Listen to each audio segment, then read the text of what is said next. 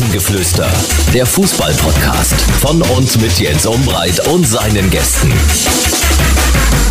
Das ist das Rasengeflüster. Heute definitiv mit einer längeren Folge. Wir haben die beiden Küppers am Start, Hansi und Cornelius Küpper. Mit denen werde ich ausführlich über die erste und zweite Bundesliga sprechen. Wir machen einen europäischen Abstecher.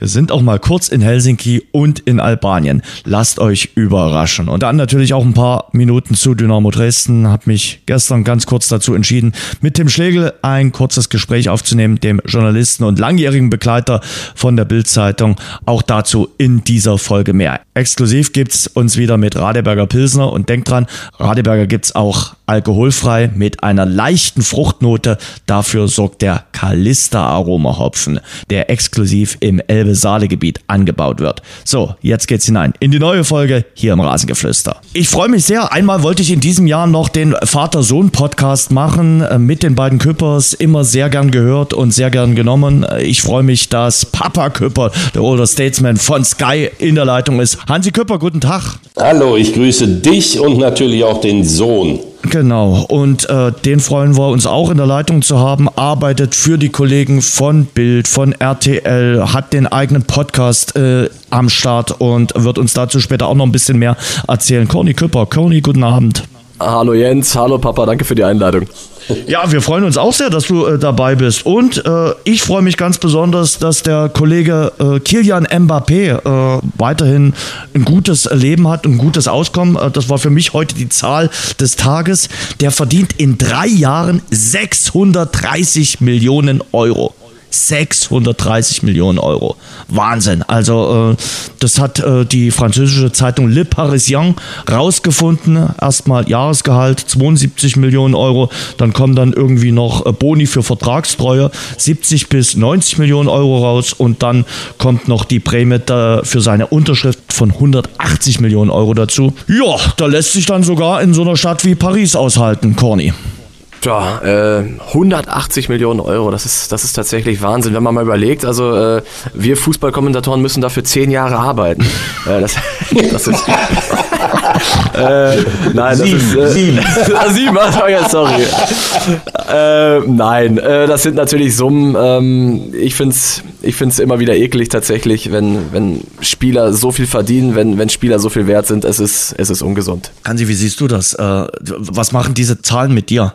Ja, ich sehe es äh, anders, aber das aus einem, das gebe ich zu, gewissen Fatalismus äh, heraus. Wenn diese Fußballwelt so ist, wie sie ist, wo ist dann das Problem, wenn einer, äh, der von einem ganzen Staat bezahlt wird, der bezahlt wird von einem Verein, der sich seine Kohle nicht verdienen muss, wenn er diese irrwitzigen Summen bekommt. Und dann hört man ja immer von den Experten in der Talkshow, immer dann, wenn es äh, um PSG geht oder, oder um Manchester City, irgendwann machen das die Leute nicht mehr mit. Nein, sie machen es mit. Und deswegen ist diese Fußballwelt so, wie sie ist. Äh, ein Financial Fairplay greift nicht. Eine 50 plus 1 Regel ist ausgehöhlt. Unsere Idealvorstellung vom Fußball, Vereine verdienen ihr Geld, bekommen gewisse Prämien, wenn sie international spielen, müssen sich dann mit der Konkurrenz wieder um Spieler balgen und auf dem Rasen das Ganze austragen. Diese Fußballwelt ist leider Gottes, sie ist Vergangenheit und ein Tag, an dem wir halt hören, dass ein Mbappé 630 Millionen bekommt, die kein Verein auf dieser Welt auch nur ansatzweise erwirtschaften kann, äh, das ist dann eben so eine kleine Nachricht, die uns zeigt, was im Fußball verloren gegangen ist und vielleicht uns auch nochmal zeigt, dass es schon Dinge gibt, äh, für die es sich zu kämpfen lohnt. Aber das ist jetzt zugegebenermaßen ein Thema, das sehr weitreichen würde. Und von Paris Saint-Germain ist es nur ein kurzer Schritt zu Katar, zur Weltmeisterschaft, die jetzt ansteht. Äh, in den nächsten Wochen kommt die auf uns zu und in den letzten Wochen immer mal wieder angesprochen das Thema, wie werdet ihr es handhaben mit der Weltmeisterschaft? Werdet ihr gucken oder werdet ihr das Ganze eher ja, kritisch behandeln? Ich selbst bin nicht in Charge und deswegen kann ich mir den Luxus ähm, erlauben, kein einziges Spiel dieser WM zu sehen. Und wenn dann im neuen Jahr ich Bundesligaspiele bekomme, wo ich äh, weiß, der eine oder andere war dabei äh, in Katar, dann werde ich mir natürlich die entsprechenden Spiele, um die es geht, äh, nochmal in der Zusammenfassung angucken. Das gehört äh, für mich natürlich dann äh, zu, zu meiner professionellen Herangehensweise an dieses Thema. Aber ich werde definitiv keine einzige Minute dieser WM bewusst sehen. Dass ich irgendwann in einer Kneipe sitze, wo der Fernseher läuft, das wird sich wahrscheinlich nicht äh, verhindern lassen, aber ich werde nicht bewusst hingucken. Ja, bei mir muss man tatsächlich auch äh, berufliches und privates da trennen. Also als, als Fußballkommentator und hier und da dann auch mal als Experte äh, muss ich natürlich über die Dinge Bescheid wissen, äh, die in Katar passieren, äh, auch, auch das Sportliche, aber auch das Politische. Ähm, privat wird es bei mir nicht ansatzweise äh, die Emotionen geben, die es 2014 gab in der Nacht von Rio äh, oder anders gesagt, überhaupt keine Emotionen bei, bei dieser WM. Ja, geht ja dann schon früh, glaube ich, um 11 Uhr los. 11 Uhr, 14 Uhr, 17 Uhr und 20 Uhr sind die Zeiten. Kann mir nicht vorstellen, dass irgendjemand sagt, okay, er gönnt sich alle vier Spiele pro Tag, nimmt wegen dieser Weltmeisterschaft. Oh, das habe ich in der Vergangenheit äh, dann aber auch wirklich mal geschafft.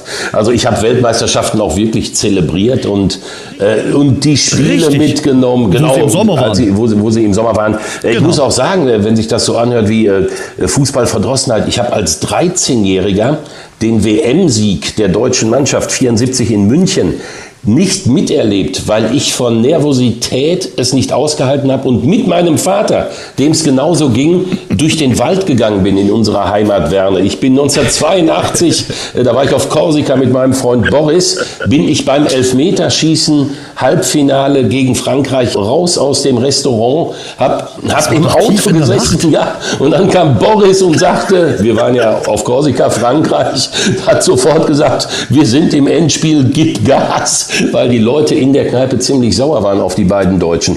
Ähm, also ich kann das, muss das wirklich nochmal sagen, nicht, dass das falsch rüberkommt. Äh, ich liebe diesen Fußball über alles und weil ich ihn so liebe, glaube ich, ähm, sollte man sich das, was da passiert, diese, diese unfassbare ähm, Entgleisung mit einer WM in Katar nicht geben. Nur zur Erinnerung, alle waren korrupt, wir wissen das. Sie müssen korrupt gewesen sein, weil man da im Sommer keine WM spielen kann. Es war als Sommer-WM ausgeschrieben. Alle tanzen am Ende nach der Pfeife von Strippenziehern, die sich über alles kaputt lachen und dem Fußballvolk weltweit ins Gesicht lachen, nach dem Motto, am Ende seid ihr doch alle dabei. Und deswegen glaube ich, dass kleine Einbrüche äh, bei der Quote, dass große Unzufriedenheit bei den Sponsoren, dass das alles zumindest ein bisschen dazu beitragen kann, dass die Fußballwelt dann irgendwann wieder besser wird. Katar ist in jeder Hinsicht, äh, auch wenn wir über die Werte unserer Gesellschaft sprechen, der absolute Tiefpunkt. Mit ein paar Jahren Abstand kann ich dir jetzt verraten, Deutschland ist damals Weltmeister geworden, 74. Danke. Gerne. Wer hat die Tore gemacht? Paul Breitner und Gerd Müller. Ah ja, ah, gut. Klasse, auf die ist Verlass. Kommen wir zum FC Schalke. Wie kommen wir vom Weltmeistertitel der deutschen Nationalmannschaft jetzt zum FC Schalke? Das ist ein harter Bruch. Ja. Ähm, können wir äh, davon ausgehen, dass äh, Schalke wollte es ja eigentlich heute kommunizieren, also sie wollen es zeitnah kommunizieren, wer der neue Trainer wird. Jetzt Montagabend steht es noch nicht fest. Aber es spricht schon viel dafür, dass es Thomas Reis wird, oder? Ja, Thomas Reis ist auch der Name, den, den ich jetzt hier immer wieder höre, auch von Kollegen, ähm, der heute, wie du schon gesagt hast, erwartet wurde, aber auch schon in den letzten Tagen ähm, stand man an der, an der Geschäftsstelle und hat eigentlich auf, auf sein Auto, äh, auf ihn gewartet. Ich bin mir aber relativ sicher, dass wir zum, zum nächsten Pflichtspiel des FC Schalke ihn an der Seitenlinie haben werden. Mhm. Äh, vielleicht gibt es da auch noch ein Problem äh, mit, der, mit der Abfindung. Äh, vielleicht will Bochum auch noch ein Sümmchen sehen äh, für Thomas Reis vom FC Schalke, vom Reviernachbarn. Ja, das ist ja dann das übliche äh, Gezerre. Einerseits kann er woanders wieder Geld verdienen, hat aber noch Vertrag. Der VfL Bochum wäre natürlich auch froh, ihn dann, wenn es so ist, von der, von der Paylist zu haben. Unterm Strich hatten Schalke und Thomas Reis ja schon ein ganz heißes Date im ja. Sommer. Da hat die Ex noch nicht mitgespielt. Jetzt sind die Situationen, hat sich alles ein bisschen verändert. Äh, Reis ist frei und ich glaube, wenn Schalke ihn unbedingt will, dann werden die drei Parteien, Bochum, Schalke und Reis auch irgendwie zueinander kommen. Ich habe ein äh, interessantes Quiz hier äh, vorbereitet. Mal sehen, wie gut ihr seid. Kriegt ihr die äh, Schalke-Trainer der letzten zehn Jahre zusammen? Es sind einige. Niemals. Niemals. Was denn? Du steckst Aber schon auf? Hast du, warst du beim, zehn beim, Jahre, beim, wie viel sind das? beim Abitur auch gesagt? Naja, niemals. Ich krieg das niemals zusammen äh, und ich kapituliere jetzt schon. Hast nach, nach 20 Minuten dann schon die Arbeit abgegeben. Wir versuchen es also, doch mal. Mit ich habe Hertha, hab Hertha gegen Schalke kommentiert ja, am Wochenende in der Zusammenfassung für Sky und ich habe den Satz auch gesagt, in den letzten 44 Monaten waren es neun Trainer. Also ja. äh, kommen schon mit Kramer und Gramozis und Groß irgendwann in der zweiten Liga. Ich glaube zweimal äh, Hüb Stevens, Richtig. kommen schon einige zusammen. Äh, wir, wir starten mal vorne. Äh, Kramer ist schon mal richtig. Also Kramer, äh, den hätten wir, glaube ich, alle gewusst. Dann ja. den, den, Aufstiegstrainer kriegen wir, glaube ich, auch noch zusammen. Bitte jetzt nicht googeln. Wir, wir versuchen es mal so. Also ich habe jetzt die Liste vor mir liegen. Also Kramer ist richtig. Dann, wer hat die Mannschaft in, in die Bundesliga wieder zurückgeführt? Das ist auch relativ einfach. Mike Büskens. Richtig. So, der Vorgänger von Mike Büskens, das hat nicht so richtig äh, funktioniert mit dem Mann aus Griechenland. War Gramozis halt. Ja, dann hat Hansi schon gesagt, äh, Christian Groß war auch da, war auch nicht so richtig äh, die, die Lösung. Hat nicht gezündet? Nee, dann gab es eine kurze Ära, Hüb Stevens. Äh, ja, ein Spiel war es, glaube ich. Ja, genau. DFB-Pokal, oder? Der, der kommt dann später auch nochmal, der Hüb Stevens. So, dann ja. kommt der... Oder früher, je nachdem. Richtig, ja, richtig. So, dann vor Hüb Stevens kommt auch eine, eine, Nummer, die nicht funktioniert. Den hat man schon ein bisschen vergessen, äh, würde ich mal sagen, den Kollegen Manuel Baum. Ach ja, genau. Siehst du? So, der auch Sky-Experte war. Eine ganz Richtig. schlimme Bilanz. Ja, ganz horrend, horrend. So, dann der Trainer, der gut gestartet ist. Tedesco? Ich, nee, nee, nee, nee, der kommt noch vorher. Ah, aber, ah. aber so, so, ähnlich, wo man dachte, das ist Tedesco 2.0, der auch mal beim Reviernachbarn gearbeitet hatte, äh, dann in England war, aus England zurückgekommen ist. Ach klar, äh, David Wagner. Richtig. Genau. Dann kommt wieder eine kurze Episode Hüb Stevens und dann kommt Tedesco. Ah ja. So. Und Tedesco hatte ja, äh, glaube ich, das erste Jahr war, war überragend. Ne? Überragend. Meisterschaft. Irre, überragend, genau. Mit, genau. mit Naldo, der da immer die, die Freistöße verwertet hat. Und im Derby war das, das war das 4-4, ne? Und im Richtig. Hinspiel war, glaube ich, auch getroffen. Das war Tedesco, genau. genau. Und, und im Hinspiel, äh, was ich, äh, also ich, hab, ich hatte immer so meine Schwierigkeiten, wenn Tedesco den Fußball erklärt hat. Das war, äh, ich sag mal vorsichtig formuliert, anstrengend. Aber was ich wirklich bemerkenswert fand, war, wie er vor dem Derby, ich glaube, das war das Hinspiel, mhm. gesagt hat, macht hier die Tore auf, äh, rund ums Parkstadion, lasst die Leute rein, damit alle wissen, alle Profis, was es bedeutet, ein Derby zu spielen. Und der BVB hat äh, am gleichen Tag unter Ausschuss der Öffentlichkeit äh, trainiert. Und dann hat Schalke, ich glaube, 2-1 gewonnen und Tedesco ist ausgeflippt, hat auf den Rasen getrommelt und das ja, stimmt, alles, das weiß ich auch noch. Das alles fand ich von ihm dann schon ähm, überragend, dass er in diesem Zusammenhang ein Gespür dafür hatte, äh, in welcher Emotionalität er sich als Trainer von Schalke 04 bewegt. Mhm. Ist, glaube ich, auch nach diesem Spiel, äh, wo Ronaldo, glaube ich, per Freistoß aus, aus der Distanz für das ja, 2 zu 1 gesorgt hat, äh, ist Tedesco dann auf die Nordkurve eingeladen worden, in die Nordkurve und hat da hat er mitgesungen, ehe er dann, glaube ich, äh, irgendwie ein paar Monate später von eben jener Nordkurve dann quasi abgesägt wurde. Vor Tedesco, Trainer jetzt beim ersten FC Nürnberg. Äh, Weinziel, genau, genau, war ja noch da. Genau.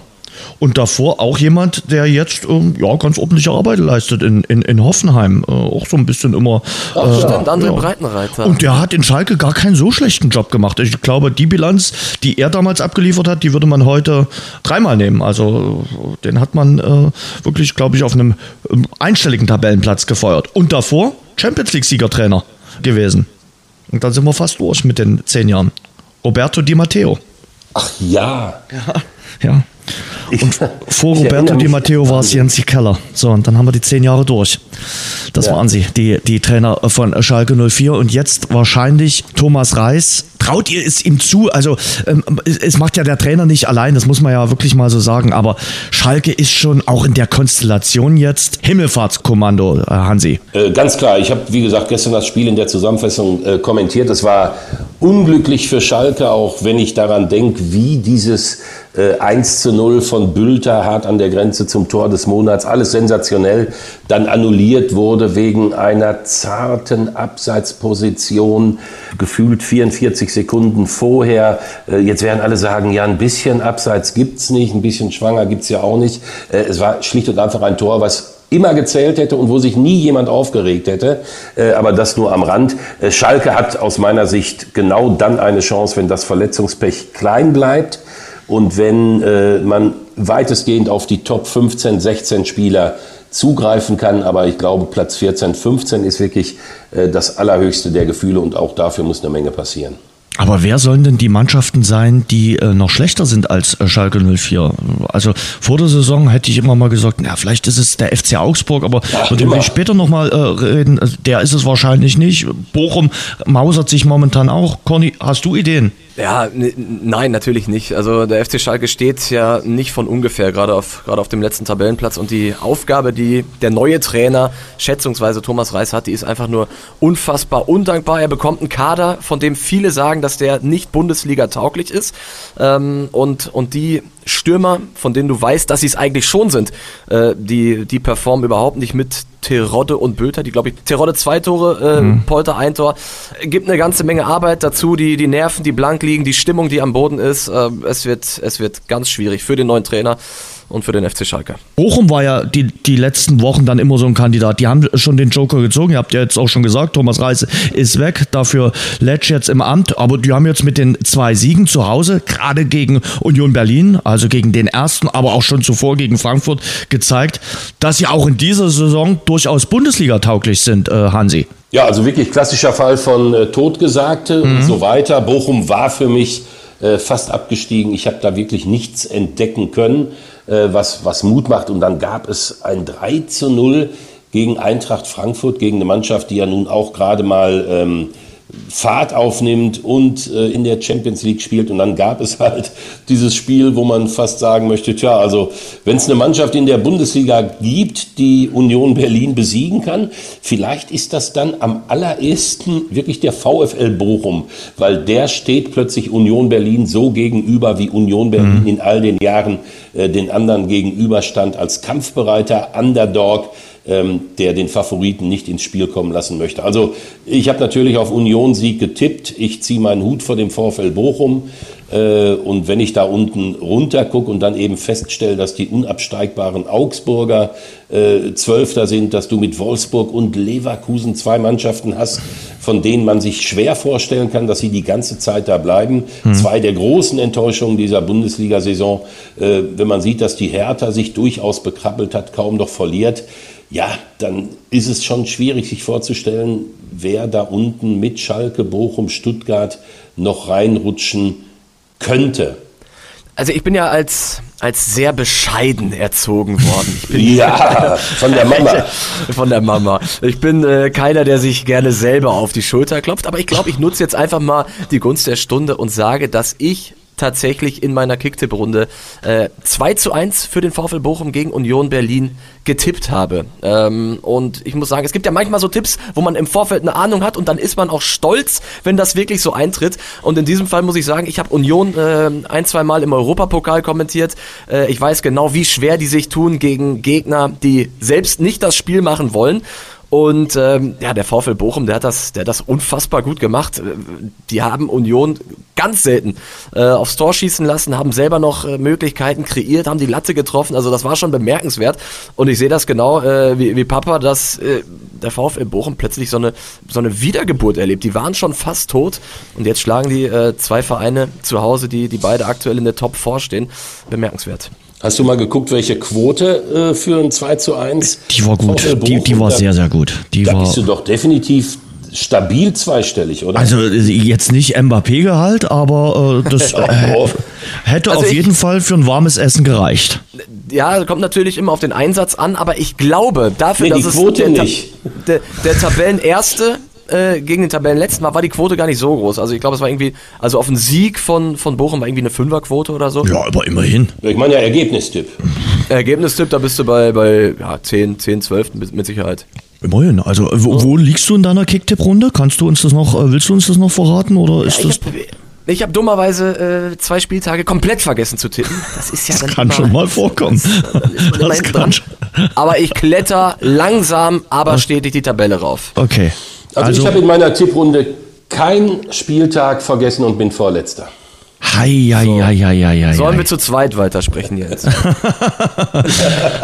Du, äh, zu meinem großen Trauma äh, in Sachen Tippen komme ich später noch, wobei ich am Wochenende auch eigentlich alles äh, ver vergeigt habe, was so zu tippen war. Also ich gebe es auch gerne nochmal zu, äh, sprechen wir später ja noch drüber mit dem Journalisten von der Bild, äh, Tim Schlegel. Ich habe auch auf einen Heimsieg von Dynamo Dresden äh, gesetzt. Äh, Es gab eine Zweierquote und ja, da gab es dann Samstagabends nichts zu essen.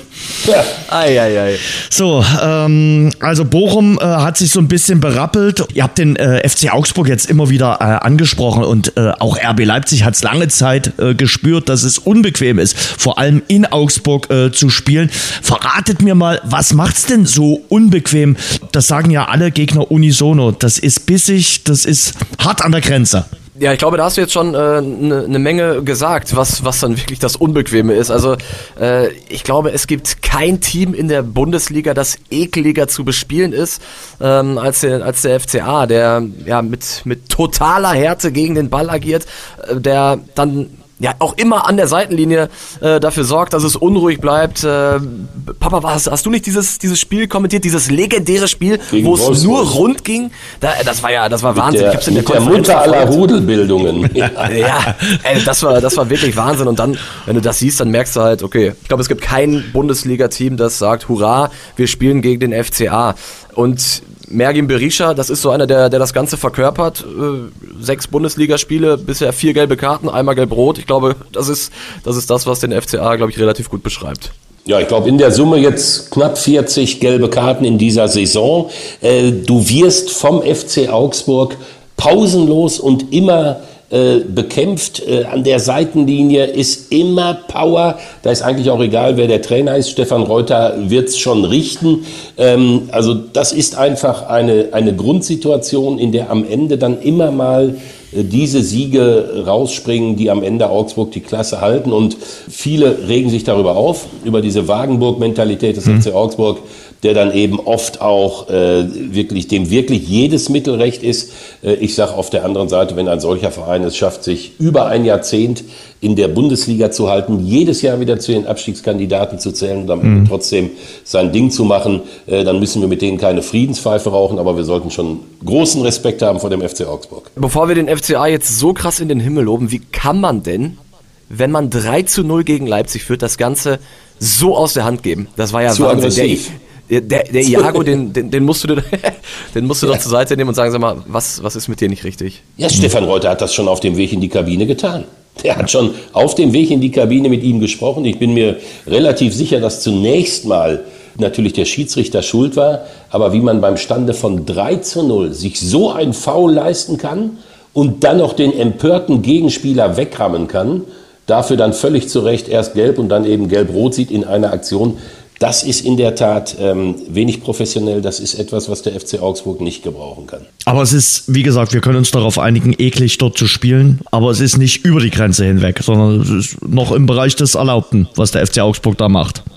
Es ist ein pausenloses Wandeln auf der Grenze. Ja, erzähl uns mal von der Mutter der Rudelbildung, äh, vom, vom Spiel gegen den VfL Wolfsburg. Jeder drückt ja nicht ein beim, beim, beim Spiel Augsburg gegen Wolfsburg und guckt sich Ja, das ich- über, über 90 Minuten an. Also ich weiß nur, es gab eine gelbe Karte gegen den Augsburger Bauer. Diese gelbe Karte war überzogen. Da hat Augsburg recht. Gibst du dem FC Augsburg in seinem eigenen Stadion eine gelbe Karte, die du eigentlich nicht geben darfst, dann ist Eskalation. Und dann war auch tatsächlich Eskalation ohne Ende. Es hat nach dieser gelben Karte äh, noch, ich glaube vom Daniel Siebert war es, sehr souverän gelöst, ein Dreifachgelb gegeben, als er die drei Spieler vor sich aufstellte und sie in einem wunderschönen Halbkreis mit vollendeter Kurve die gelbe Karte gegeben hat, den drei, indem er einmal so die gelbe Karte von links nach rechts schwenkte. Und anschließend hat er sich noch gepackt, den Stefan Reuter und ich glaube Kovac war es. Und das waren dann also am Ende sechs gelbe Karten in einer Aktion. Ähm, wir kommentieren ja die Konferenz immer aus dem Studio in Unterföhring. Da war es relativ schwierig, den Überblick zu behalten. Wir haben uns dann so nach und nach alle sortiert, mein Team und ich. Ja, Wahnsinn. Und Paulo Ottavio hatte noch Kratzwunden am Hals. Kratzwunden, ja, das war ja auch, Oder? genau. Rauvelo, Rauvelo hat, ihn, äh, hat ihm die Hand an den Hals gelegt und dann hätte man eigentlich als Videoassistent sich diese Kratzwunde angucken können und sagen können, das war rot, aber in der Wahrnehmung des Videoassistenten nach Rücksprache mit dem Schiedsrichter äh, und man hat sich nochmal verständigt, kurz wahrscheinlich die medizinische Abteilung äh, eingeschaltet, festgestellt, dass da irgendwie noch eine andere Hand so ein bisschen an der Hand von Frau Leo gezogen hat, war es dann in der Gesamtwahrnehmung keine rote Karte, sondern VAR konsequent gelbe Karte richtig. Hansi, du hast schon bei deinen Kellerkindern auch Bayer Leverkusen mit erwähnt. Also, wenn du vor der Saison getippt hättest, äh, Bayer Leverkusen ist ein Kellerkind, hättest du auch viel Geld verdient. Ich glaube, das hätte niemand von uns erwartet, dass die ähm, so eine schwache Saison bislang spielen. Haben auch den Trainer schon gewechselt. Ähm, mal ganz provokant gefragt, ist der Trainereffekt schon verpufft, äh, der, der Effekt von Xabi Alonso? Ich glaube ja. Er ist gekommen, er war hart an der Grenze zum Weltstar, nicht ganz, äh, hat dann äh, es zunächst mal gewuppt und alle haben gesagt, okay, jetzt geht diese Mannschaft in die Richtung, in die sie gehen muss, weil dieser Leverkusener Kader ist ja ist ja eigentlich unvorstellbar, ist ja ein, ein glasklarer äh, Kandidat für die äh, Champions League Plätze. Und dann kam es schon wieder äh, zum nächsten Rückschlag und äh, also Bayer Leverkusen äh, ist für mich tatsächlich noch deutlich vor Wolfsburg die absolute, die absolute Enttäuschung in dieser Saison hart an der Grenze zu peinlich, dass sich eine Mannschaft mit einem derartigen Format und natürlich äh, auch mit einem derartigen Marktwert und Transferwert äh, so präsentiert. Man muss ja, auch dazu sagen, Corny, ja. Äh, der Sieg war gegen Schalke, also den er eingefahren hat. Also das relativiert auch einiges. Ja, der, der Sieg war gegen Schalke. Äh, trotzdem war er sehr souverän eingefahren. Mhm. Dieses 1 zu 5 gegen Frankfurt, das ist was, was ich tatsächlich auch nicht verstehe. Äh, da waren sie komplett chancenlos, komplett ideenlos. Ich finde jetzt dieses Spiel gegen Wolfsburg, äh, das, das spricht eigentlich wieder eher äh, für Alonso, weil äh, die waren die deutlich bessere Mannschaft. Ähm, die haben die Dinger vorne nicht gemacht, haben wieder einen Elfmeter verschossen. Die Elfmeter-Statistik, die ist ja, die, die ist ja äh, gespenstisch von äh, Bayer. Wisst ihr das? Kennt ihr die? Dich als Stochastiker wird das, wird das sehr freuen. Die haben sechs Elfmeter gehabt im Kalenderjahr 2022 und alle sechs verschossen. Wahnsinn. Wahnsinn. Das muss man ausrechnen. Wenn man, äh, ich glaube, 76 Prozent äh, ist die Wahrscheinlichkeit, dass man trifft und dann sechs am Stück zu verschießen. Wahnsinn. Eins aus vier, also da bist du irgendwo in einer, bei einer statistischen äh, Wahrscheinlichkeit von 1 zu über 1000 wahrscheinlich. Ja, unter ein Promille ist, ist da die Wahrscheinlichkeit. Aber äh, das Spiel gegen Wolfsburg war, war finde ich, eigentlich gut. Dann macht Andrich so ein, so ein sinnloses Eigentor mit super viel Pech. Lasst uns mal abwarten. Die, die nächsten ein, zwei Wochen spielen jetzt gegen Leipzig und gegen Union, äh, wie sie da auflaufen. Ich würde den äh, Trainer, den Alonso-Effekt, noch nicht als gänzlich verpufft bezeichnen. Ja, aber sie brauchen natürlich jetzt auch irgendwann mal Ergebnisse. Also ich sag mal, der Champions Klar. League jetzt gegen Atletico Madrid.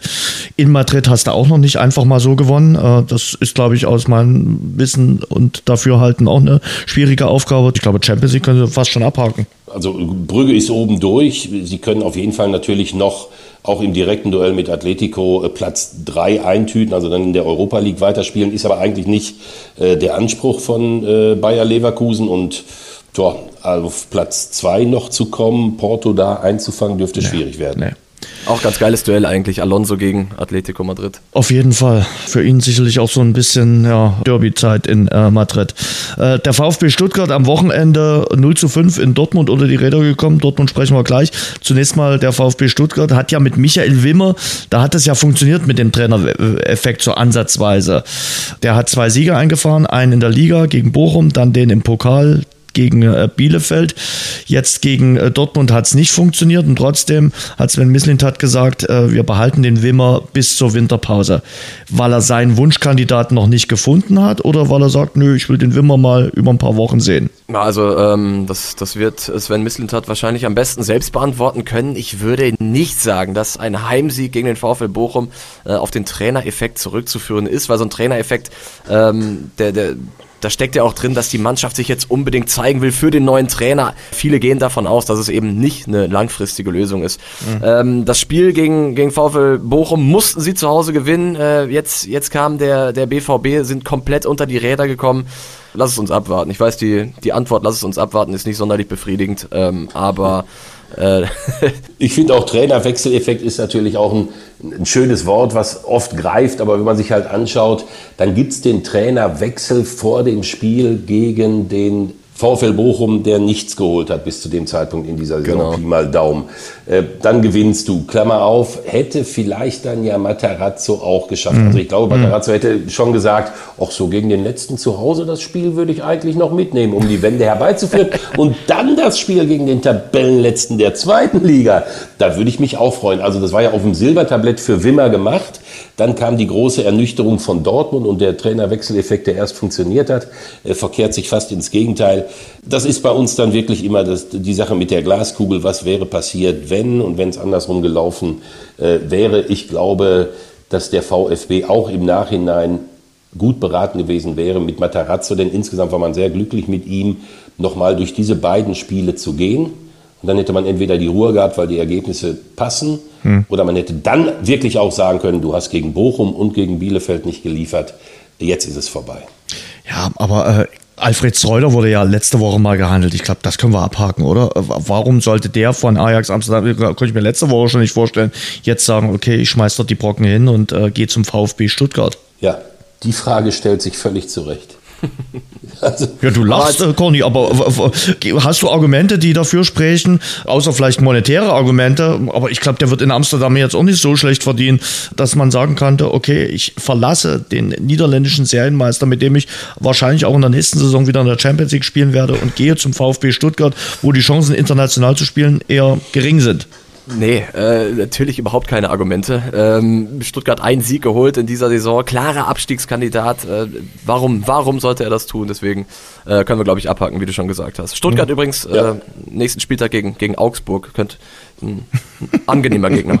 Wir ja. gucken mal hin. Ja, und äh, kurz noch zu Ajax, äh, möchte ich kurz am, am Rande erwähnen, ist für mich dann tatsächlich auch in einer Hinsicht so etwas wie der Vorzeigeklub in Europa, eigentlich mhm. der Club, der wie kein anderer ähm, diesen großen Entwicklungen trotz, dass nämlich die ganze Kohle in die großen Fernsehnationen geschoben wird, die kleineren Fußballnationen, äh, Holland, Schottland, äh, Portugal oder auch früher die, ähm, die Länder des ehemaligen Jugoslawien werden ja systematisch platt gemacht und Ajax schafft es immer und immer wieder äh, mit diesem tollen Publikum, mit dem, wofür dieser Verein steht und mit seiner Arbeit da oben dann doch äh, mitzumischen. Also ich ziehe meinen Hut und ich glaube schon, dass es extrem viele Gründe gibt, als ambitionierter Trainer zu sagen, äh, Ajax Amsterdam ist ein unfassbar dankbarer Verein für einen Trainer, äh, der es drauf hat.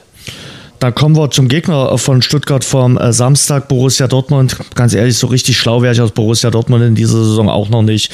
Immer dann, wenn du denkst, ja, jetzt haben sie es begriffen, dann äh, kriegen sie wieder einen vor den Bug. Und am Samstag dachte ich, oh, jo, das, das gegen Hannover 96 war schon eine sehr durchwachsene Leistung. Davor gegen Union Berlin verloren. Das wird auch gegen den VfB Stuttgart richtig schwierig. Und dann hauen sie mal einen raus. Das war ja mit fast die beste Saisonleistung, tore technisch sowieso. Auf einmal haben sie jetzt wieder ein positives Torverhältnis, was sie vor dem Stuttgart-Spiel nicht hatten. Und sie haben natürlich einen Jude Bellingham, den wir noch bis zum kommenden Sommer genießen können. Danach ist er auch weg. Ja, es war nicht nur fast die, die beste Saisonleistung, äh, es war das wirklich erste überzeugende Bundesligaspiel in diesem Jahr. Das war ja, äh, du hast das Torverhältnis angesprochen, das war ja schon kurios, äh, wie viele knappe Siege der BVB eingefahren hat. Ich glaube fünfmal 1 zu 0 in der Bundesliga. Mhm. Dann gab es Viermal? Genau, viermal 1 zu 0, 3-1 in Freiburg, dieses 3-1 in Freiburg, ähm, da lagen sie auch lange hinten, bis Flecken dann diesen, diesen fatalen Fehler gemacht hat. Das ist der BVB in dieser Saison, aber eben nicht nur in diesem Jahr, was du eben gesagt hast, sondern äh, die, diese mangelnde Konstanz und diese Ausrutscher nach unten, die du immer wieder hast, das zieht sich ja durch die kompletten letzten Jahre.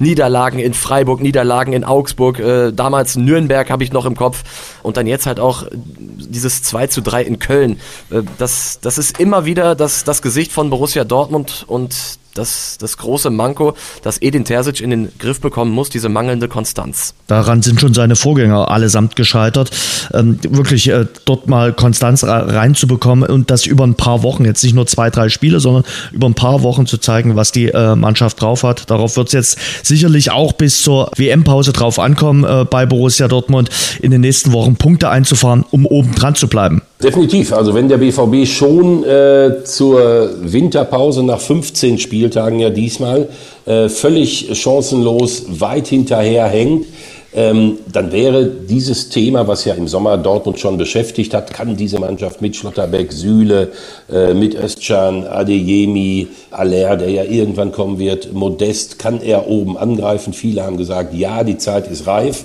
Äh, das, was Dortmund abgeliefert hat, Ausnahme, das Stuttgart-Spiel war traurig, schlicht und einfach traurig. Und ich glaube, ähm, wie Cornis auch gerade sagt, es ist die absolute Schlüsselfrage, ob Edin Terzic diese große BVB-Krankheit in den Griff bekommt, dieses unfassbar abhängig sein von einer Tagesform. Du hast unfassbar viele Stimmungsspieler, die dir äh, an guten Tagen die Sterne vom Himmel spielen und dann für eine regelrechte Fußballgala sorgen, um am nächsten äh, Spieltag dann vom Tabellenzwölften 90 Minuten abgekocht zu werden.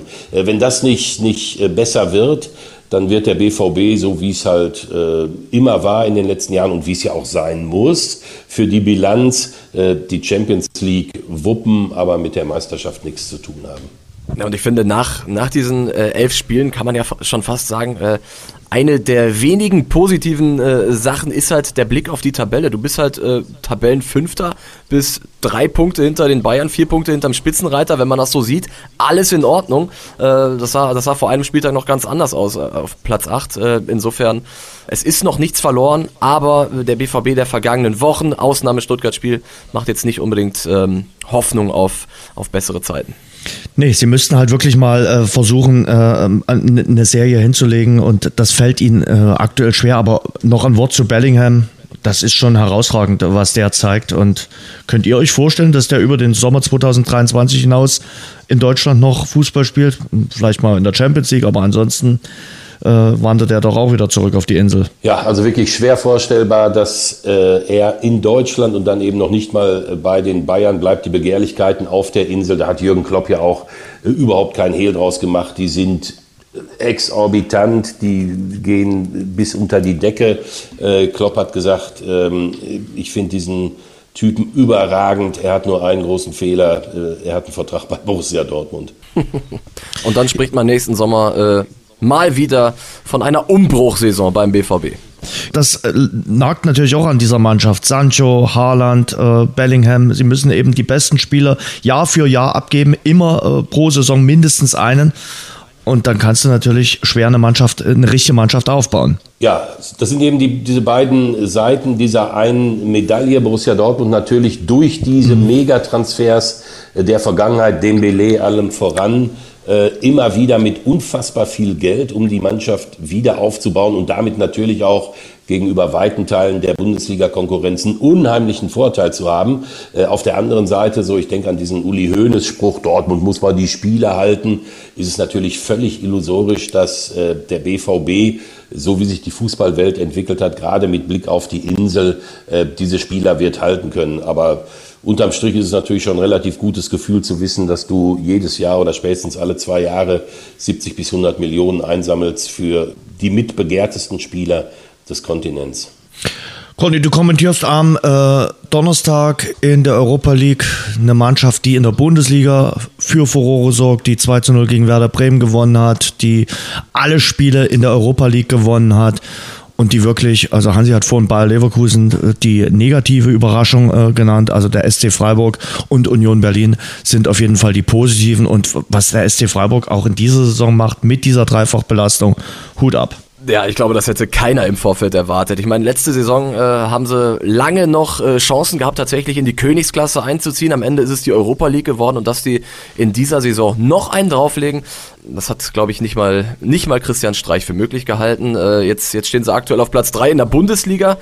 Und äh, auf der Bühne Europa vier Spiele, vier Siege, 11 mhm. zu 1 Tore. Sie sind aktuell die beste Mannschaft äh, in der Europa League von, von 32 Teams. Das ist, äh, ja, das ist eine, eine Quote, die sie jetzt ausbauen wollen äh, im, im fünften Spiel gegen Piräus. Da können sie dann schon den Gruppensieg klar machen. Also äh, in, in Freiburg, im Breisgau, da sind sie alle richtig happy.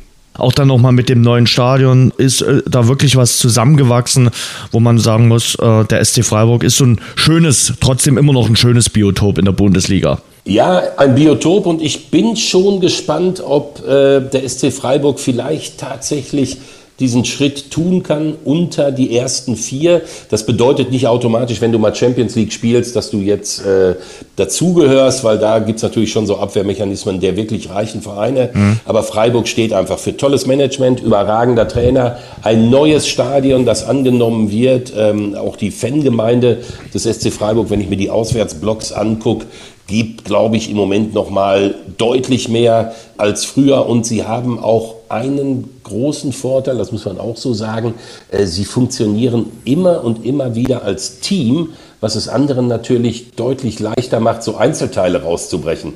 Also in Dortmund, wir hatten darüber gesprochen, gehen die Superstars irgendwann. Und wenn Haaland geht, dann weißt du, welche Lücke er hinterlässt.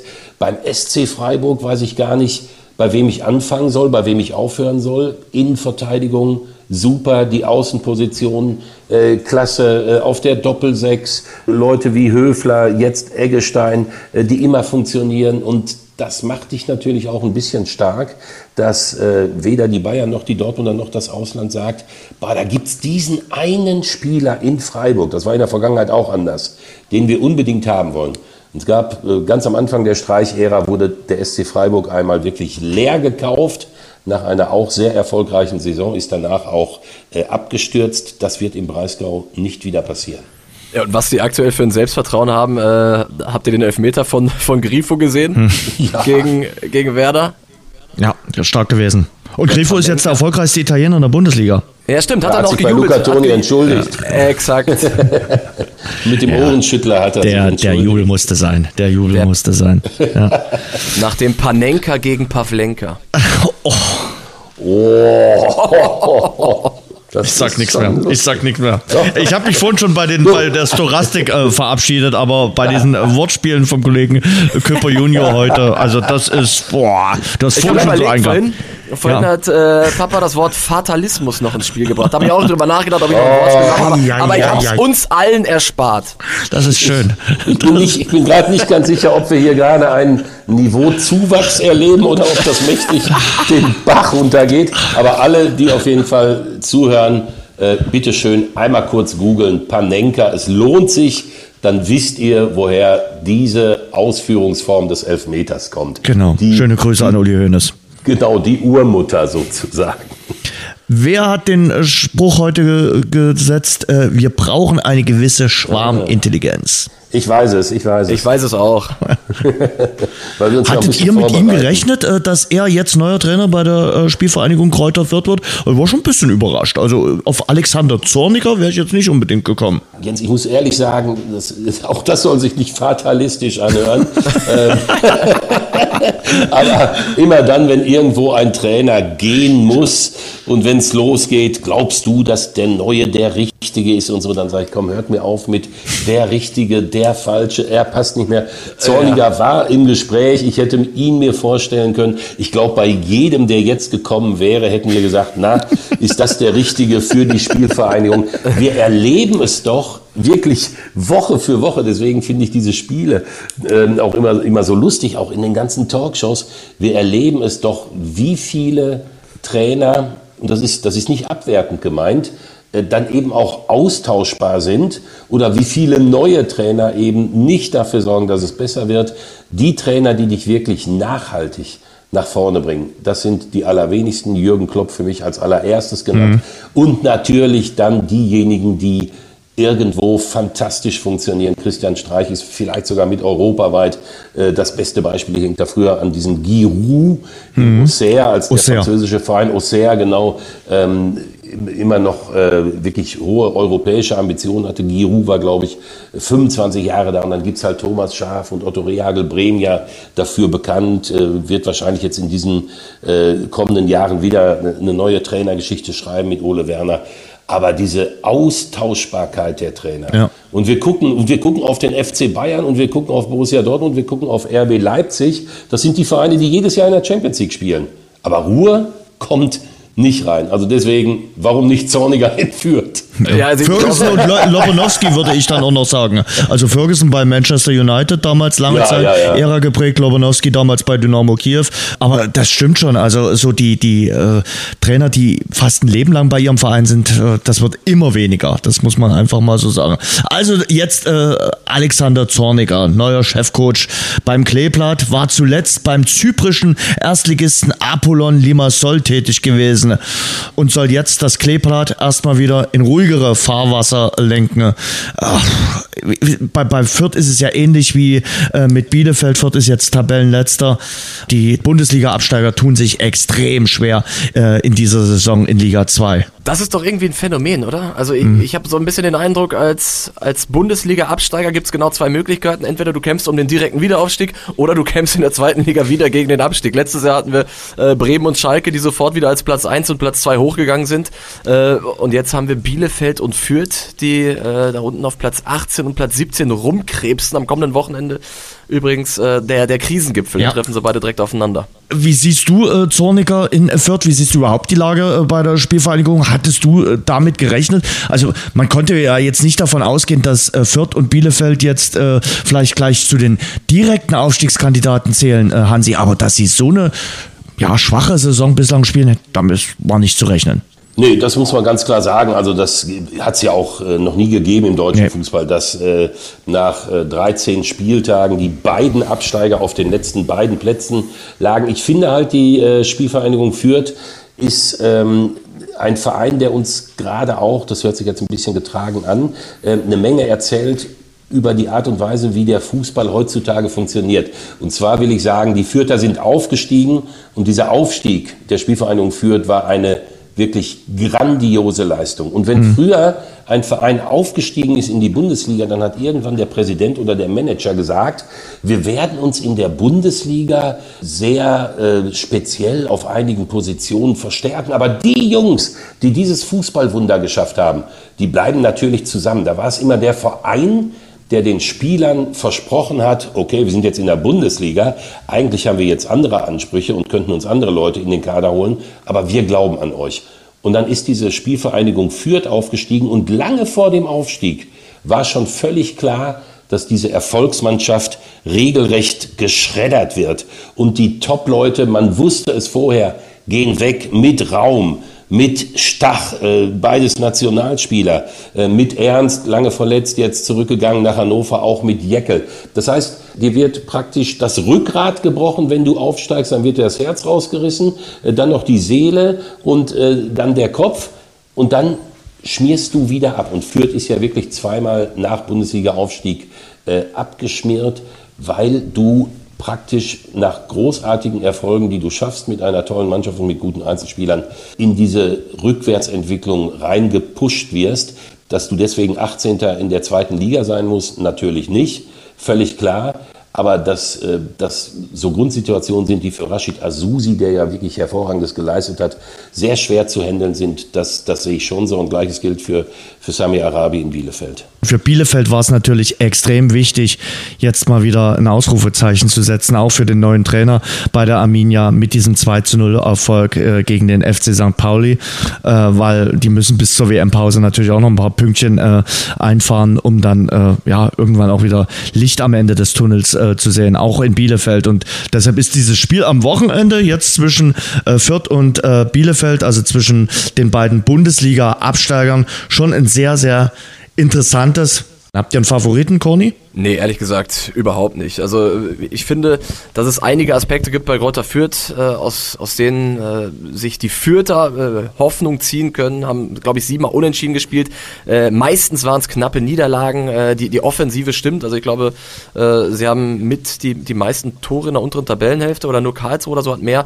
Ähm, also es gibt schon den einen oder anderen Aspekt, ähm, der, der Hoffnung machen kann. Äh, ansonsten äh, wird das ein, eine spannende Nummer auf Augenhöhe.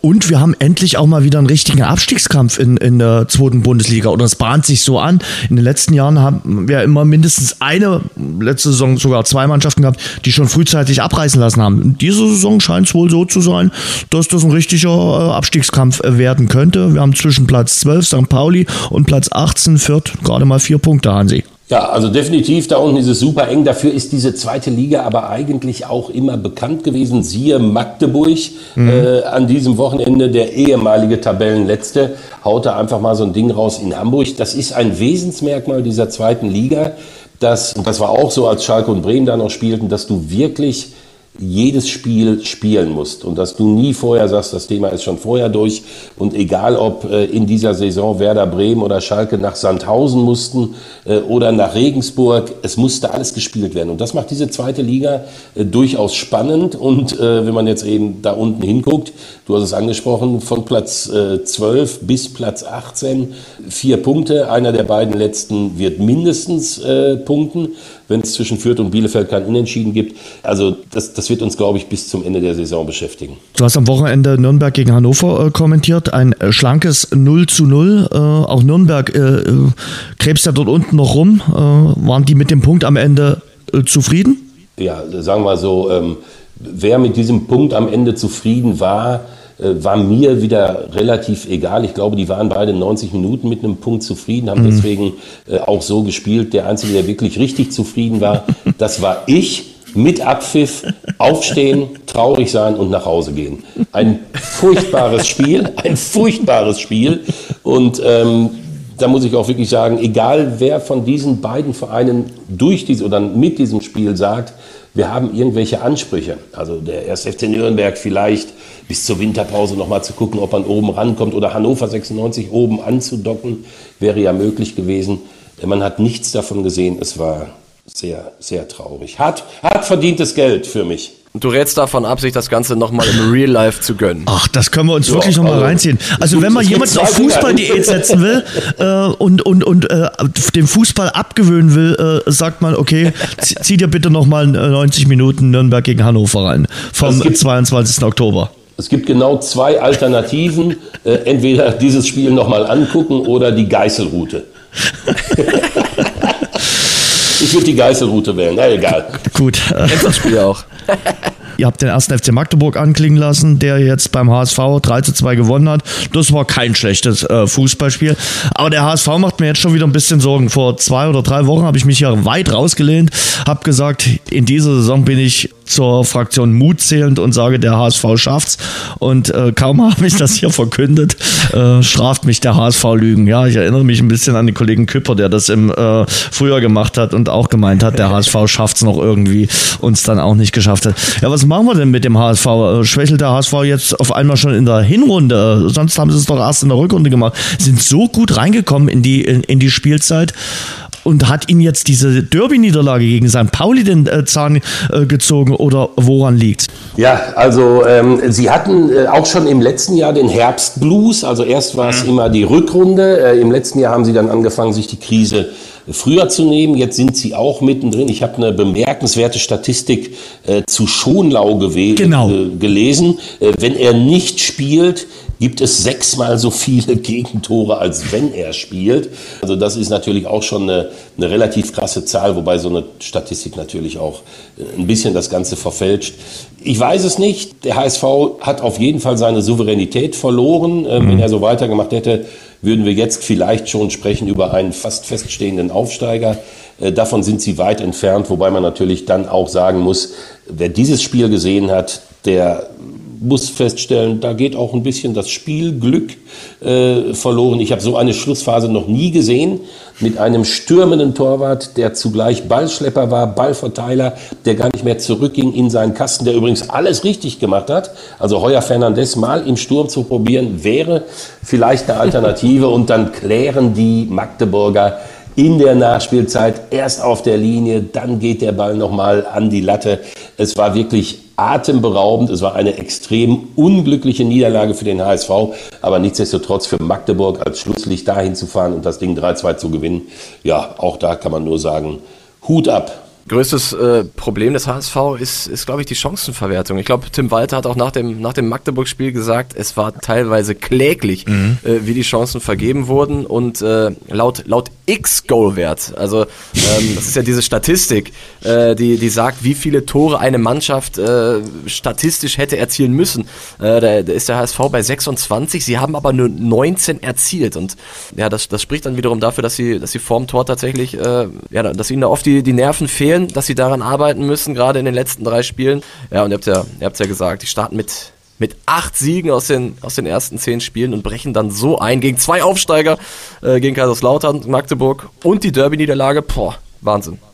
Jetzt bin ich mal gespannt, Corny, äh, zu welcher Fraktion du zählst. Ähm, zur Fraktion Umbreit oder zur Fraktion Schuppan? Äh, Sebastian Schuppan sagt, er traute dem Ganzen sowieso nicht, auch als sie an der Tabellenspitze standen. Ne? Und hat ihn, glaube ich, auch indirekt so nicht so richtig den, den Aufstieg zugetraut. Ich habe ihm gestern äh, auch mal die Tabelle zugeschickt, da hat er dann laut gegrinst, also hat mir nur ein grinsendes Emoji rübergeschickt. Oder sagst du, nee, äh, mal Ruhe bewahren, der HSV wird schon irgendwie wuppen? Äh, ich sage, Ruhe bewahren, der HSV wird schon irgendwie wuppen, auch aufgrund der Tatsache eben, dass sie sich diese Chancen erarbeiten ähm, und ich gehe fest davon aus, dass sie irgendwann wieder in die Form der, der ersten zehn Spieltage finden werden. Denn Hansi, der Spieltag war trotzdem kein ganz schlimmer für den HSV, weil eben sowohl Paderborn als auch Darmstadt nicht gewonnen haben. Ja, genau so sieht's aus, wobei ich schon davon ausgehe, dass Darmstadt 98 aufsteigen wird. Ich halte die Mannschaft für sehr stark, auch für innerlich gefestigt. Ich finde Paderborn an guten Tagen auch überragend. Also ich meine, die haben 32 Tore gemacht. Das ist dann wirklich Spektakel pur. Aber Spektakel kann natürlich auch immer mal bedeuten, dass das Ganze nach hinten losgeht. Also da hat der HSV, wenn er nach oben will, schon äh, zwei ernsthafte Gegner. Inzwischen haben wir uns ja angewöhnt, jedes Jahr zu sagen, und guck dir mal die Heidenheimer an. Ne? Mhm. Äh, muss man auch immer mitrechnen. Und ich rechne eigentlich auch damit, dass äh, Fortuna Düsseldorf äh, dann doch nochmal zurückkommt äh, in die Spur. Wie gesagt, bei Hannover 96 hätte ich es mir auch vorstellen können. Da habe ich halt mein Traumaerlebnis vom Wochenende. Äh, aber ähm, es ist schon so, dass der HSV eigentlich dankbar sein darf, dass eben die Werder Bremens und die FC Schalkes nicht mehr da sind. Ja. Übrigens, Kiel nicht zu vergessen, auch eine tückische Truppe. Ja, und, und, und gar nicht so gut gestartet, Holstein Kiel, und äh, jetzt trotzdem äh, auch ganz gut dabei, haben immerhin beim äh, Tabellenführer Darmstadt den Punkt abgetrotzt und das auch sehr, sehr verdient. Also auch mit denen ist zu rechnen. Aus Düsseldorf, weil du sie gerade erwähnt hast, wie gesagt, wäre ich nicht so richtig schlau. Das ist noch, mir noch ein bisschen zu launisch. Definitiv. Also sie waren auf einem ganz guten Weg. Ja. Äh, dann sind sie zwischendurch so abgestürzt, dass man in Düsseldorf schon fast gesagt hat, äh, wir müssen vielleicht diese Saison jetzt schon wieder beenden. Und dann gab es bei zuletzt ja bärenstarken Karlsruhern, das darf man ja auch nicht vergessen, halt diesen Sieg. Äh, eigentlich sprechen wir jetzt halt wirklich über Fußball. Ach, gucke mal, vom vierten bis zum sechsten Spieltag war es so, dann war es so, dann haben sie mhm. immer so und es ist eben der Fußball und dieser Fußball der Unberechenbarkeit, also dieser Fußball, der auch deswegen faszinierend ist, weil man wirklich nicht weiß, wie es am Ende ausgeht. Oton Sepp Herberger den erleben wir halt in dieser zweiten Liga. Und deswegen macht diese zweite Liga in dieser Hinsicht unheimlich viel Spaß, seit Jahren. Dem ist so, dem ist so. So richtig viel Spaß, das kann ich euch sagen, macht es aktuell in Dresden nicht. Äh, klar, die Mannschaft war zuletzt äh, sieben Spiele in Folge ungeschlagen, spielt aber jetzt nicht den allerschönsten äh, Fußball.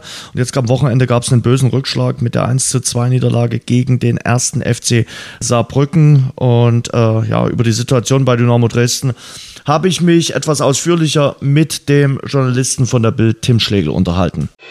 Finden Sie jetzt heraus, wie großartig ein alkoholfreies Pilsner schmecken kann. Neu. Radeberger alkoholfrei. Hopfig frisch im Geschmack Mit echtem Kalister Aroma Hopfen. Radeberger alkoholfrei. Jetzt probieren. Unser Interview. Tim Schlegel ist da von der Bild. Tim, guten Abend. Jens, ich grüße dich, hallo. Tim, wir wollen mit dir äh, ein bisschen über Dynamo Dresden sprechen, aus aktuellem Anlass. Ursprünglich hatte ich vor, in dieser Woche das Thema Dynamo Dresden jetzt nicht ganz so hoch zu fahren, aber ich glaube, nach Samstag gibt's dann doch ein bisschen äh, Gesprächsbedarf nach der 1 zu 2 Niederlage gegen den ersten FC Saarbrücken. So mit zwei Tagen Abstand. Besser wird das Spiel davon auch nicht. Nee, mit Sicherheit nicht. Die Gedanken werden eher schwieriger, das alles zu verarbeiten und vor allem da eine Perspektive zu finden, an die man sich so ein bisschen halten kann. Mhm. Wir versuchen mal positiv äh, zu denken, weil das wird uns ja vorgeworfen. Wir haben das Ganze ein bisschen zu negativ gesehen. Auch in der Zeit, als äh, Dynamo Dresden sieben Spiele in Folge ungeschlagen war. Naja, ähm, wir sind ja dafür bekannt, äh, hast du ja richtig angesprochen, dass wir das manchmal zu negativ sehen. Ich würde sagen, wir versuchen es relativ neutral zu sehen, nicht mit der rosaroten äh, Dynamo-Brille, das steht uns gar nicht zu unabhängig davon, Jens, ich glaube, da sind wir uns einig, wir würden auch viel lieber nur über Siege berichten. Aber wenn es die Nummer nicht gibt genau. äh, und wenn es da das eine oder andere so ein bisschen hakt, dann sollten wir durchaus das Recht haben, äh, den Finger in die Wunde zu legen. Mhm. Das hast du ja am Donnerstag auch schon bei der Pressekonferenz gesagt. Äh, nichts ist uns lieber, als über Siege und Aufstiegsplätze von Dynamo Dresden zu sprechen. Das ist aber momentan nicht der Fall. Und ich fand, auch schon in der Zeit vor dem Saarbrücken-Spiel, ja, konnte man sich diese Serie natürlich auch ein bisschen schön reden, weil da waren eben auch Unentschieden zum Beispiel in Bayreuth und Essen dabei, wo man wirklich nicht berauschend gespielt hat. Vielleicht müssen wir hier unterscheiden, dass es eine Ansicht des Trainers gibt, die sich ziemlich intensiv von der Ansicht äh, von uns Sportjournalisten, aber auch der groben Fanmasse äh, mhm. ziemlich deutlich unterscheidet. Und für uns, und ich da, glaube, da sind wir uns einig, natürlich tat es gut, äh, dass du siebenmal äh, hintereinander nicht verloren hattest, aber du hast es richtig gesagt, das sah in vielen Dingen nicht wirklich so nach erfrischendem Offensivfußball aus, nach dem Fußball, den einfach das Dynamo-Herz begehrt und den der gemeine Dynamo-Fan auch erwartet, in Angesichts der Tatsache, dass wir ein Zweitliga-Absteiger sind, der schnellstmöglich dahin zurück will und dafür ja auch äh, nur nicht gerade wenig Geld in die Hand genommen hat. Ja, wollte ich sagen. Also du hast einen der größten Etats in äh, der dritten Liga und äh, du hast wirklich einen sehr, sehr namhaften äh, Kader und da würde ich schon sagen, da klafft zwischen Anspruch und Wirklichkeit schon eine entsprechende Lücke. Also ich weiß nicht, wie es dir ging in der Sommerpause, als sich so abzeichnete, dass das Gros der Mannschaft zusammen ist und dann auch noch Christian Conte im Trainingslager dazu kam. Da war für mich eigentlich relativ klar, das sieht richtig gut aus. Das sind Spieler, die wissen, wie Fußball geht, die in, äh, in, in meisten Teilen ja äh, auch schon mindestens Zweitliga-Erfahrung hatten oder gestandene Drittligaspieler waren. Und äh, ich war sehr, sehr guter Dinge. Und das Kuriose ist in der Vorbereitung, sowohl im Trainingslager als auch äh, am Anfang der Saison, in den ersten Pflichtspielen, auch wenn da die Ergebnisse ausblieben, das sah richtig nach schönem Angriffsfußball aus. Hm. Den hat der Trainer aber dann eingestellt? Nach den Niederlagen zu Hause gegen 1860 und gegen Elversberg, weil er dann gesagt hat, okay, wir müssen jetzt erstmal hinten den Laden dicht halten. Und das hat ja dann auch ansatzweise funktioniert. Ja, genau so ist es. Und da klaffte dann zum ersten Mal so eine Lücke zwischen den Ansichten des Trainers und unserer Ansichten, weil sicherlich das Entscheidende sind die Ergebnisse. Und wenn du jetzt äh, souverän aufsteigst, indem du dich hinten reinstellst und jedes Spiel 1 zu 0 oder 2 zu 1 gewinnst, da werden wir nie was sagen, aber es war in meinen Augen abzusehen, dass das nicht immer funktionieren wird, weil die Spiele, die du gewonnen hast mit dieser Defensivtaktik, da waren einige dabei, Jens kannst du dich gut dran erinnern, da war mehr Schwein als Verstand dabei. Mhm. Und das war klar, dass du dieses Glück nicht immer haben wirst. Bestes Beispiel war ja jetzt äh, am Samstag das Spiel gegen Saarbrücken. Da hat es eben dann hinten raus nicht mehr gereicht. In dem Fall kann man vielleicht sogar sagen, war Dynamo die unglücklichere Mannschaft. Aber wie es der Saarbrücker Trainer richtig gesagt hat, das gleicht sich im Laufe einer Saison immer aus. Sich nur mhm. auf das Glück zu verlassen oder darauf, das wird schon funktionieren. Das, das kann nicht gut gehen und erst recht nicht bei einer Mannschaft wie Dynamo Dresden, gerade mit diesem Potenzial. Die müssen also definitiv in der Lage sein, ordentlichen Fußball zu spielen. Hm. Und Stefan Kutschke, Dynamos Vizekapitän, äh, erfahrener Spieler, hat es ja danach auch bei uns gesagt, äh, das ist nicht der Anspruch Platz 7. Und äh, ja, er hat dafür auch deutliche Worte gefunden. Also ich finde, er hat das Kind beim Namen genannt. Auf alle Fälle ist es nicht unser Anspruch, aber es ist ja, ist ja nicht irgendwo jetzt mal dahergewürfelt, dass man, dass man da steht, sondern das ist, das ist unser Verschulden, warum wir, warum wir durchstehen. Deswegen hat jeder einen anderen Anspruch. Das wisst ihr genauso, aber den Ansprüchen den muss auch jeder Einzelne gerecht werden. Und äh, das ist eben der Unterschied vielleicht zu Trainer Markus Anfang. Das kann man ihm möglicherweise gar nicht übel nehmen, weil er natürlich auch äh, seine Sichtweise ist nachvollziehbar, dass er sagt, Leute, ich bin hierher gekommen, nachdem wir eine Rückrunde lang Dynamo nicht gewonnen hatte und es hieß, gewinn einfach mit Dynamo mal ein Spiel und dann äh, verlieren wir siebenmal hintereinander nicht. Das muss doch erst mal reichen im Jetzt und hier. Aber wenn du eben bei Dynamo Dresden spielst, ist das nicht irgendein Verein. Und auch Stefan Kutschke weiß ganz genau, als er hierher gekommen ist, es gab für ihn nur ein Ziel. Die anderen haben es mehr benannt, die anderen weniger. Jetzt versucht man es quasi so ein bisschen aus dem Vokabular zu verdrängen.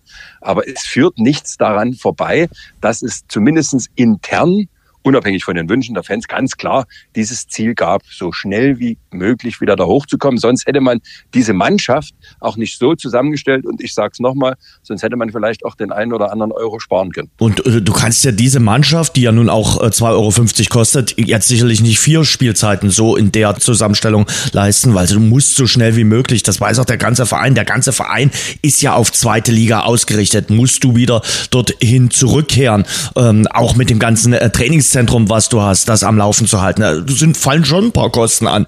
Also ich bin mir relativ sicher und das ist intern auch definitiv das Credo gewesen, dass man gesagt hat, wir nehmen jetzt äh, ein bisschen Geld in die Hand, um diese Scharte schnellstmöglich mhm. auszuwetzen.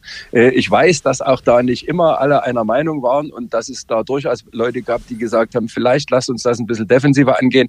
Dann wäre aber dieses, dieses Ziel von vornherein wahrscheinlich sehr, sehr, sehr schwierig geworden, wenn nicht sogar gar unmöglich. Und ich gebe dir völlig recht, du hast hast jetzt diese Saison, wahrscheinlich nochmal die nächste Saison. Wenn du das dann nicht schaffst, dann musst du zumindest finanziell kleinere Brötchen backen und dann wirst du wahrscheinlich von vornherein sagen müssen, nee, das äh, wird jetzt nichts mehr. Genau deswegen, um das zu verhindern, hat man ja gesagt, lieber jetzt richtig ranklotzen, äh, auch finanziell, um dann ich will mal fast sagen, mit Brachialgewalt da wieder hochzugehen. Hm. Du hast auch gerade gesagt, als Zweitliga-Absteiger zu verkünden, wir wollen im oberen Mittelfeld mitzuspielen, wäre schwierig geworden, weil die Fans natürlich auch mit einer ganz anderen Anspruchshaltung an die Saison rangegangen sind. Auch die haben gesagt, wir wollen die Vorsaison, vor allem die schlimme Rückrunde, so schnell wie möglich vergessen. Und wie kann man vergessen, wenn man dann irgendwann mal wieder Siege feiern kann und wenn man möglichst unter den Top 3 steht. Und die Mannschaft von Dynamo Dresden, also die muss aus meiner Sicht den Anspruch haben, unter den Top 3 zu stehen. Würde sie unter den Top 3 stehen, Jens, bin ich mir relativ sicher, dann würden auch die Kritiker eher verstummen, die da sagen, das sieht doch nicht unbedingt nach erfrischendem Fußball aus. Aber da das Dynamo nicht macht und noch dazu tatsächlich spielerisch einiges vermissen lässt, ist es doch ganz logisch, dass da diese Stimmen kommen, die sagen, also so haben wir uns das alles nicht vorgestellt und äh, wir müssen uns auch darüber im Klaren sein, auch das hat Stefan Kutschke ganz klar angesprochen. Das Ziel ist es, und das war von Anfang an so kommuniziert, mindestens intern, dass man am Ende der Hinrunde, die ja in dieser Saison sehr, sehr zeitig ist, in Schlagdistanz äh, zu den Aufstiegsrängen äh, liegt, mindestens in Schlagdistanz, um dann in der Rückrunde nochmal vielleicht äh, die eine oder andere Personalie nachzujustieren und dann aber wirklich durchzustarten und irgendwann in meinen Augen, da widerspricht äh, Trainer Markus Anfang uns ja auch ein bisschen, muss dann dieser Prozess, von dem er immer wieder redet, ja auch irgendwann mal Früchte tragen. Mhm. Und ein Prozess bedeutet für mich, es gibt eine Verbesserung der spielerischen Situation und die, die, die sehe ich im Moment einfach nicht. Mhm. Du hast den Trainer angesprochen, äh, der sich natürlich momentan immer äh, darauf fußt, dass er sagt, wir hatten 16 Neuzugänge, wir haben ein neues Trainerteam und wir haben aktuell viele Verletzte. Das sagt er immer wieder und das ist sicherlich auch nicht ganz falsch, aber du hast schon recht. Irgendwann, äh, gerade wenn es dann in Richtung 2023 geht, wenn er dann auch die komplette Wintervorbereitung hatte, zählt diese Ausrede dann irgendwann nicht mehr. Naja, ich sag mal so, ich kann ihn in gewisser Weise nachvollziehen, weil äh, er wird sicherlich sich auch überlegen, was mache ich mit der Ist-Situation? Mhm. Sage ich jetzt permanent, das ist zu wenig, da muss mehr kommen. Immerhin hat er das ja mal nach dem Essenspiel sehr, sehr deutlich gemacht. Oder äh, versuche ich den Druck auf die Mannschaft noch ein bisschen zu verringern, indem ich sage, Leute, wir können hier nicht permanent vom Aufstieg reden, weil wir sind immer noch in diesem Prozess und ich habe ja selbst nie gesagt, dass es in dieser Saison sofort hochgehen muss. Also von daher ist das sicherlich ein, ein, ein Ritt auf der Rasierklinge für den Trainer. Das Problem ist, dass er eben Trainer bei Dynamo Dresden ist. Auf der anderen Seite, er hat äh, Mannschaften wie Köln oder Werder Bremen trainiert. Da lief das ja nicht anders. Da war die Erwartungshaltung im Prinzip auch die gleiche. Ich bin mal gespannt und darauf fußt vielleicht eine meiner letzten Hoffnungen, dass er zu Beginn gesagt hat, äh, in Kiel, also die Mannschaft dann tatsächlich äh, hochgeführt hat in die zweite Liga, da hat's über die Hinrunde hinaus gedauert und erst in der Rückrunde ist die Mannschaft dann durchgestartet. Dann war sie so weit, dass sie funktioniert hat. Wenn das in Dresden genauso klappt, dann zeige ich sofort Buße und lege mich ihm am Saisonende zu Füßen und sage, Trainer, Sie hatten recht. Aber jetzt einfach nur zuzugucken und zu sagen, das wird schon, das ist nicht unser Job, das ist nicht unsere Aufgabe.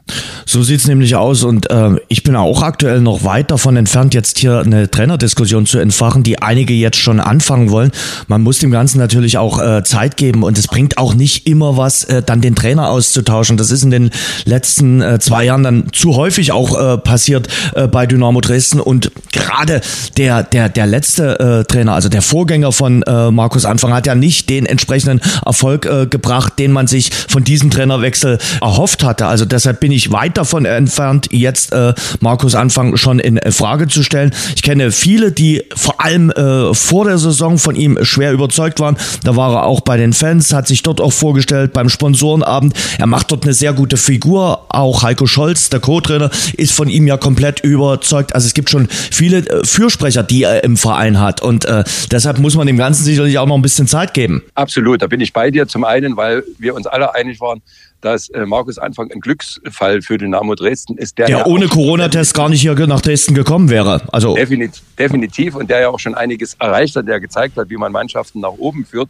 Und ich bin absolut bei dir. Ich bin auch jetzt noch weit davon entfernt zu sagen, äh, da muss mal der Trainer gewechselt werden, weil auf der einen Seite stellt sich immer die Frage, und da hast du es angesprochen, da sind wir ja gebrannte Kinder, wird es danach besser? Die Garantie kann ja keiner geben. Und zum anderen stellt sich natürlich auch die Frage, wenn diese Spieler so hoch gehandelt wurden ob sie tatsächlich auch so gut sind, das müssten sie ja dann irgendwann mal auf dem Platz zeigen. Und da kannst du, wenn du Pech hast, irgendeinen Trainer hinstellen auf der ganzen Welt, der das möglicherweise nicht hinbekommt. Ich denke eher, dass man intern nochmal darüber reden muss, wie ist denn jetzt die Außendarstellung? Na, da müsste vielleicht die sportliche Leitung sich mit dem Trainer jetzt in der Winterpause spätestens hinsetzen und sagen, pass auf, wie ist der Ist-Zustand? Was wollten wir erreichen? Was haben wir erreicht? Wie realistisch ist es jetzt noch, indem man vielleicht personell nochmal nachjustiert, da in der Rückrunde noch was zu reisen oder eben perspektivisch das äh, ich sag mal, intern abzuhaken und dann auf die kommende Saison zu setzen. Sicherlich spielt dann auch noch eine Rolle, dass es, und auch da hat der Trainer recht, ja eine Vielzahl nach wie vor von verletzten Spielern gibt, die, wenn ich nur an Christian Conte denke oder an Luca Eiermann, die ja definitiv Potenzial haben und äh, da eine gute Rolle spielen könnten. Das wären ja quasi Neuzugänge, sollten die dann spätestens in der Rückrunde Conte vielleicht schon ein bisschen eher äh, da wieder am Ball sein. Also äh, jetzt zu sagen, wir müssen den Trainer austauschen, das halte ich für völlig Quatsch. Ja, Niklas Hauptmann kommt auch wieder zurück. Der hat ja bislang auch kaum gespielt und äh, gilt ja als wichtiger Neuzugang. Äh, seine Rückholaktion war auch ganz, ganz wichtig. Ja, hab äh, gestern mal eine, eine kleine so Mini-Umfrage gestartet, wer so die Hauptschuld, Hauptschuld war vielleicht ein bisschen übertrieben, aber äh, wo man die Ursache sieht für den aktuellen mäßigen Tabellenplatz mit Rang 7. 33 Prozent sagen die Mannschaft, 18 Prozent der Trainer, 24 Prozent das Umfeld und 25 Prozent haben gesagt, ruhig bleiben, alles nicht so wild. Ja, mit ruhig bleiben, alles nicht so wild, da, da tue ich mich schwer. Umfeld sind dann äh, sicherlich wir, ist möglicherweise aber auch die sportliche Führung. Auch Ralf Becker wird sich sicherlich so ein bisschen ankreiden lassen müssen, dass nicht jeder Neuzugang und nicht jeder Spieler, den er geholt hat, bislang gestochen hat. Gut, das ist ja nichts Neues. Das hatten wir ja nur in der vergangenen Saison äh, zuhauf. Mhm. In der Saison davor hat er quasi alles richtig gemacht. Ähm, es ist eine Mischung aus allem, würde ich sagen, Jens. Und mhm. äh, deine, deine Umfrage oder eure Umfrage zeigt ja eigentlich auch, es gibt da eigentlich auch, auch selbst da keine einheitliche Strömung, keine einheitliche Meinung dass man wirklich sagt, also jetzt geht es in diese oder in jene Richtung. Wenn 25 Prozent sagen, äh, mal gucken, äh, was passiert und erstmal weitermachen, dann, dann ist das zwar eine Hausnummer, es sind auch bloß ein Viertel aller derjenigen, die ihr gefragt habt. Und äh, da herrscht äh, keine Einigkeit darüber. Ich könnte auch sagen, es herrscht eine gewisse Ratlosigkeit. Und wie, wie sollen wir äh, das auch einschätzen können? Wie sollen wir jetzt auch Verbesserungsvorschläge machen?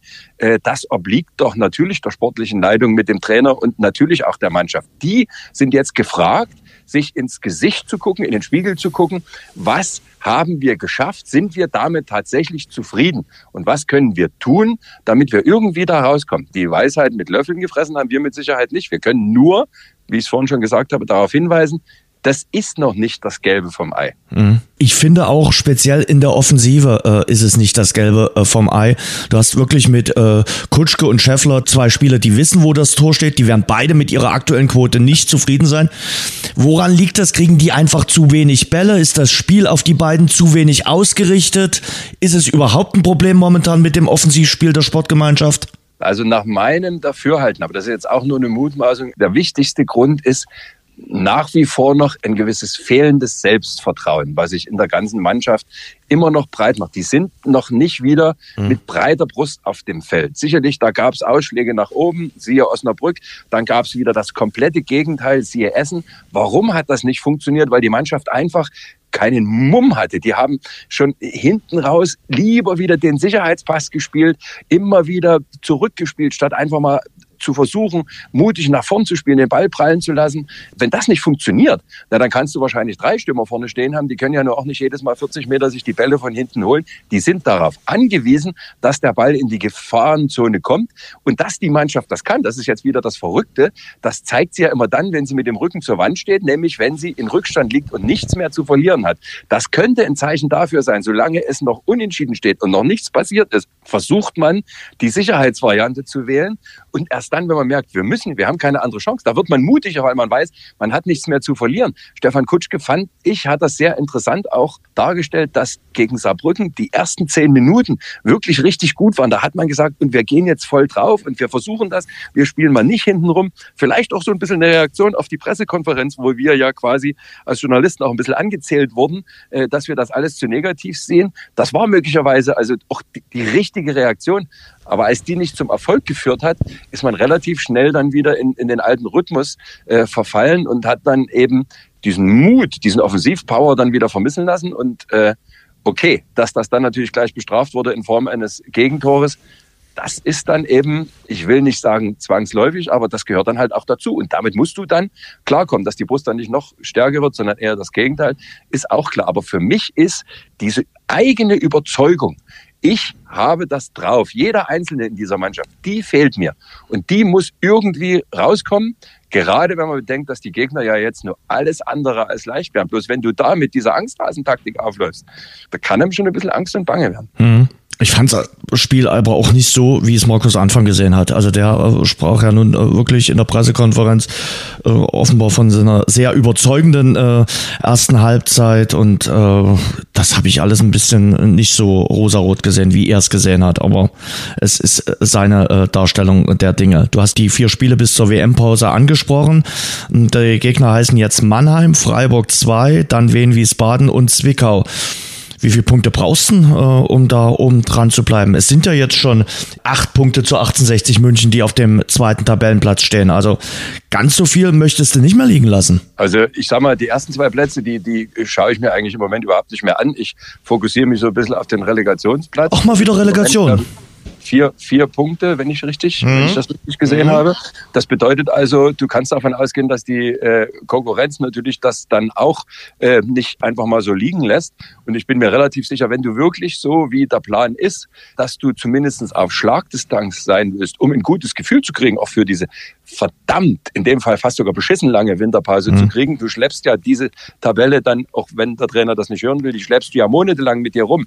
Um da einigermaßen in Schlagdistanz zu sein, also bin ich mir relativ sicher, brauchst du mindestens noch zwei Siege. Eigentlich solltest du, wenn es geht, überhaupt nicht mehr verlieren.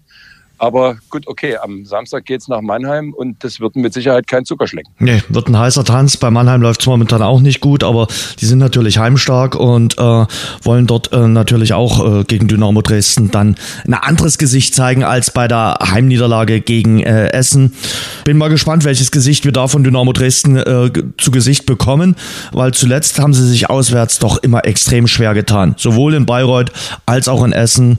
Wann gab's das letzte überzeugende Auswärtsspiel von Dynamo? Gab es diese Saison schon überhaupt eins? Ja. Wir haben in Aue gewonnen, aber überzeugend war das natürlich auch. Duisburg war jetzt auch nicht überzeugend. Nee. Halle war ein Arbeitssieg.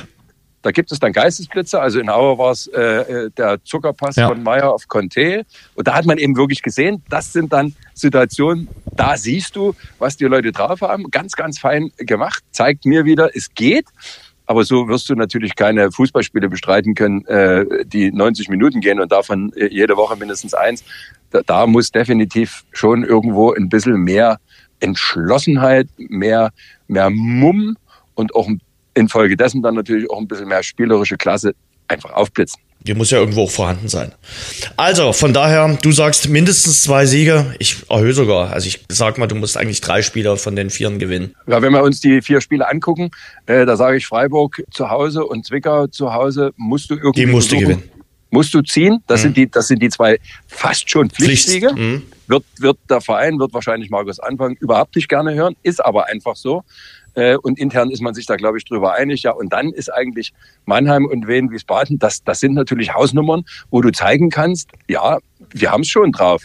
Aber äh, per se von der Erwartungshaltung nach den letzten äh, Tagen und gerade nach dem Spiel am Wochenende, sage ich, wenn du dort in den zwei Spielen zwei Punkte mitnimmst, dann wärst du mit acht Punkten wahrscheinlich noch nicht so weit weg, dass du sagen kannst, äh, da geht vielleicht in der Rückrunde noch mal was, weil logischerweise in dieser langen Rückrunde, da wird jeder noch mal stolpern. Ja. Äh, alles andere, ja, ich mag es mir nicht ausdenken, was passiert, wenn das nicht funktioniert. Dann, ja, dann können wir uns auf eine schöne Fußball-WM freuen, aber auf eine Rückrunde dann vielleicht eher nicht so unbedingt.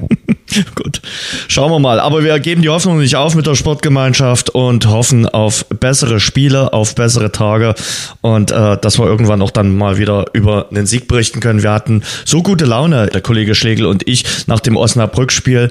Tim sagte so schön, jetzt scheint es begriffen zu haben. Endlich mal wieder ein schöner Sieg, endlich mal wieder eine Aufholjagd.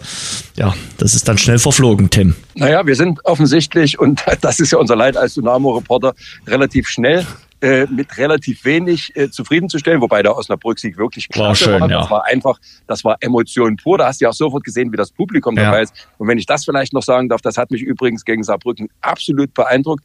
Da gab es ja nur noch viele Fanschilder, aber wie, wie, wie gerade der K-Block und eigentlich auch der Rest des Stadions gnadenlos, bedingungslos die Mannschaft dort nach vorn gepeitscht hat. Also die sind in eine Vorleistung gegangen da ziehe ich nur den Hut. Das möchte ich mal ein anderes Stadion erleben mit dieser sportlichen Situation und mit dem Gekicker auf dem Platz, wo das geboten wird. Auch das sollte man mal sagen. Das ist wirklich Extraklasse von den Fans, dass die dann natürlich irgendwann mal sagen, wir wollen bitteschön auch mal was zurückhaben.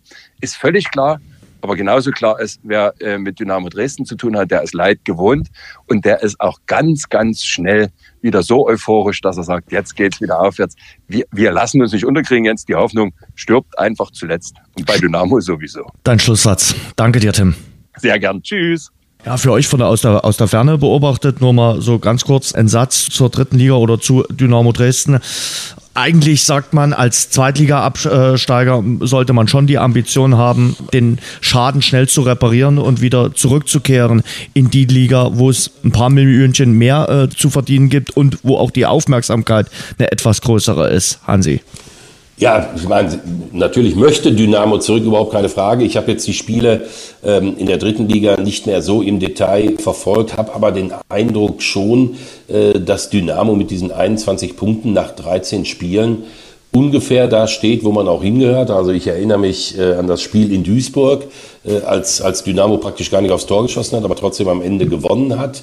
Das war so ein Fall Nürnberg gegen Hannover. Ja, Auch ein Spiel, wo man, was man sich gut nochmal 90 Minuten anschauen kann. Ja, also von daher, man kann ja noch nicht mal sagen, dass es bei Dynamo jetzt wirklich äh, super schlecht gelaufen ist. Äh, Spielverlauf immer gegen äh, Dynamo.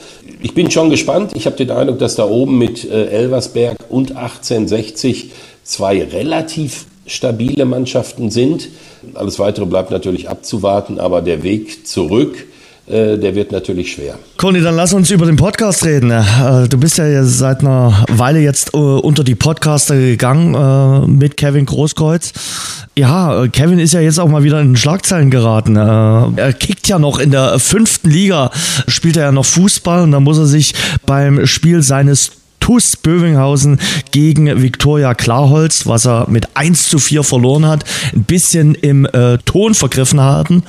Der Spruch war, haltet die Fresse und geht morgen arbeiten. Also erstens ist doch toll, Bruttosozialprodukt, ja, wir wollen alle fleißig sein. Also der Aufruf ist ja an sich schon mal prima. Und ich glaube, was man natürlich auch sagen muss, äh, mit Kevin Großkreuz spielt jetzt ein, ein Weltmeister in der Unterklassigkeit, einer, der wirklich herausragende Spiele auch für Borussia Dortmund gemacht hat. Ich bin mir ziemlich sicher, dass er sich in Sachen Trash Talk auch einiges anhören muss. Also bitte gerne mal den Konter und äh, die Wahrheit bleibt auf dem Platz. Ich kann mir vorstellen, du wirst Kevin darauf ansprechen in der nächsten Folge, oder? Ich werde erstmal off the records, wie man so schön sagt, äh, mit ihm darüber reden. Mal gucken, ob er was dazu sagen will und äh, was, da, was da dran ist an der ganzen Geschichte. Ähm, aber grundsätzlich, ja, Kevin, Kevin ist ein Typ, der hier und da mal in die Schlagzeilen gerät. Ich habe letzte Folge mit ihm über, über diese Partynacht von Stuttgart gesprochen. Ähm, da da gibt es immer viele spannende Anekdoten und mal sehen, ob ich in der kommenden Folge dann die spannende Anekdote zu dem Oberligaspiel liefern kann mit ihm gemeinsam. das wäre auf jeden Fall spannend. Äh, sag mal, äh, für alle die, die noch nicht reingehört haben, wie heißt der Podcast, wo gibt's ihn? Der Podcast heißt Großkreuz und Küpper, Viertelstunde Fußball und den gibt es im Prinzip, ich glaube, wie, wie sagen wir Podcaster äh, das jetzt? Überall da, wo es Podcasts gibt, oder? Genau. Hansi, wo hören wir dich am Wochenende? Ähm, ich bin, äh, also ihr hört mich zunächst mal nicht äh, jetzt unter der Woche, weil ich da ja für die Kollegen von Sky Austria. Ähm, Wir haben auch Hörer in Österreich. Achso, ja, äh, da ja. bin ich äh, bei Brügge Porto, Komplementärspiel zu Leverkusen nicht äh, unwichtig. Äh, am Donnerstag mache ich Helsinki gegen Rom in der Konferenz. Das wird etwas mehr Vorbereitung für mich äh, erfordern. Und dann äh, gibt es am Freitagabend von mir die Zusammenfassung Bremen gegen Hertha. Ein sehr spannendes Spiel zwischen zwei Mannschaften, die nicht unten reinrutschen wollen, nachdem sich die Hertha gerade rausbewegt hat. Ja, und dann mache ich halt den Giftpfeil-Gipfel in der Sky-Konferenz VfB Stuttgart gegen den FC Augsburg. Wobei ich sagen muss, dass der Linksverteidiger von Helsinki extrem stark trainiert hat in den letzten ja, Wochen und die, Doppel, ja, die sehr, sehr guter Mann. harmoniert. Sehr, sehr, sehr guter Mann, genau. Ja, ja, ja, ich achtet mir auf den Außenstürmer, achtet ja, auf den Außenstürmer und auf also, die Schwarmintelligenz vom äh, HJK Helsinki. Das ist mir auch ganz, ganz wichtig. Ja, also ich finde es jetzt äh, ehrlich, ich, ich höre da so, so eine leichte Suffisanz raus. Nein, ich finde nein. jetzt tatsächlich, also wer Helsinki äh, über die letzten Monate beobachtet hat, der muss schon sagen, sie haben eine sehr hohe taktische Variabilität. Ich sehe immer einen Trainer, der alles versucht, um äh, seine Spieler besser zu machen. Ein Trainer, der sich immer Gedanken macht, welche Räume wollen wir bespielen, wie kommen wir in die Umschaltbewegung. Und äh, ich finde schon, Helsinki hat es wirklich verdient, dass man bei all dem, also was ich auch bei denen im Training beobachte, dass man mit, mit hohem Respekt vor ihnen, von ihnen spricht. Ein Lob auf Toni Koskela. Also der wird hoffentlich, ob der das jetzt hört, wissen wir nicht, aber der scheint der schon. Trainer von HJK Helsinki äh, zu sein. Übrigens, das darf ich hier noch mit äh, erwähnen, unnützes Wissen, Dynamo Dresden hat mal gegen HJK Helsinki gespielt, haben dort verloren, 0 zu 1 und beim Rückspiel war ich sogar im Stadion. Es war eines meiner ersten Europacup-Spiele, 7 zu 2, glaube ich. Sensationell, wann war das? Und, äh, das ist lange her, 80er Jahre. Und zwar eins von 98 Europacup-Spielen von Dynamo. Ich ja. muss sagen, ich war, ich war ja letztens in Albanien im Urlaub, Papa, äh, in, in Flore am Meer und äh, habe da eine Instagram-Story gemacht und dann schrieb Jens mir, in Flore am Meer hat er schon ein Europapokalspiel von Dynamo Dresden im Stadion. Nein, nein, nein, nein, nein, nein, nein, nein, nein, nein, das, das ist falsch. Nee, stimmt, stimmt, ja, ja, du verdrehst, du verdrehst. Ich verdreh was. ja, gegen Flamutari Flora hat mal Erzgebirge ah, Aue gespielt. Ach, ja, ich verdrehe Richtig, im ruhmreichen UEFA Cup. Genau. Ich hatte auch schon ein, zwei Erzgebirge und ja, siehst du, und Erzgebirge Aue hat das Hinspiel mit 1 zu 0 gewonnen. Und im Rückspiel hat Flamutari Flora dann mit 2 zu 0 gewonnen äh, unter ganz lustigen äh, Umständen. Ich glaube, ein Torschütze hieß sogar Vassili Rucci, daran kann ich mich noch erinnern. Unnützes Wissen, dass man als ich glaube, Zehnjähriger oder nicht, äh, aber man braucht es. Und in der nächsten Runde hat dann Flamutari Flora tatsächlich gegen den FC Barcelona gespielt. Und darüber traut man heute noch im, im Erzgebirge, weil wenn Erzgebirge Au damals gegen Flamutari Flora gewonnen hätte, wäre der ruhmreiche FC Barcelona damals ins Erzgebirgsstadion gekommen. So, Wahnsinn. und jetzt, jetzt können wir noch mal kurz feststellen, wie geil dieser Fußball ist. Und das meine ich jetzt wirklich gerade ernst, weil äh, als Corny in Albanien war, habe ich äh, mit Roswitha auf die albanische Grenze geguckt, war nämlich am Ochridsee in Nordmazedonien. Unterhalte mich mit einem Kellner, äh, der fragt, bist du zum ersten Mal äh, hier? Ich sage, ja, am Ochridsee zum ersten Mal. In Nordmazedonien zum zweiten Mal. Damals hieß es noch anders, aber ich war schon mal in Skopje und habe da Schalke kommentiert. Da guckt er mich an und sagt, wann? Ich sage, ja, muss so Anfang der Nullerjahre gewesen sein. Äh, sagt er, ja, da war ich auch im Stadion.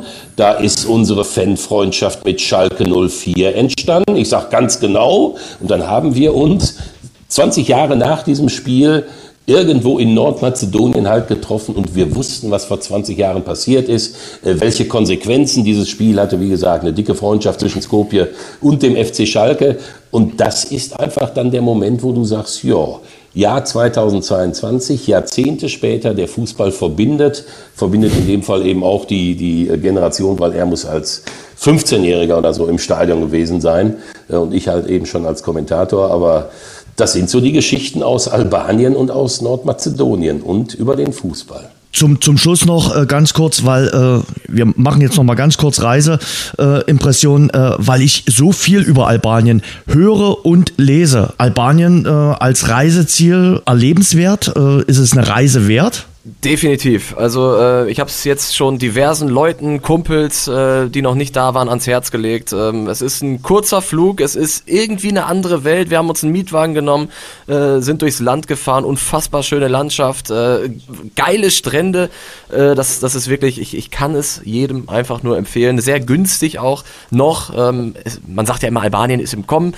Ähm, mal sehen, wie lange das noch dauert, aber, aber wir haben es tatsächlich äh, fünf, sechs Tage sehr genossen. Sehr schön. Ähm, ich danke euch äh, für diese illustre Runde am äh, Montagabend und wir halten es jetzt mit den äh, Worten von Kevin Großkreuz. Wir halten die Fresse und gehen morgen arbeiten. Vielen so, Dank. So nämlich. danke dir. Ciao, macht's gut. Hansi Küpper, Cornelius Küpper und Tim Schlegel waren zu Gast im Rasengeflüster, unserem Fußball-Podcast, exklusiv mit Radeberger Pilsner. Tradition verbindet, Leidenschaft vereint.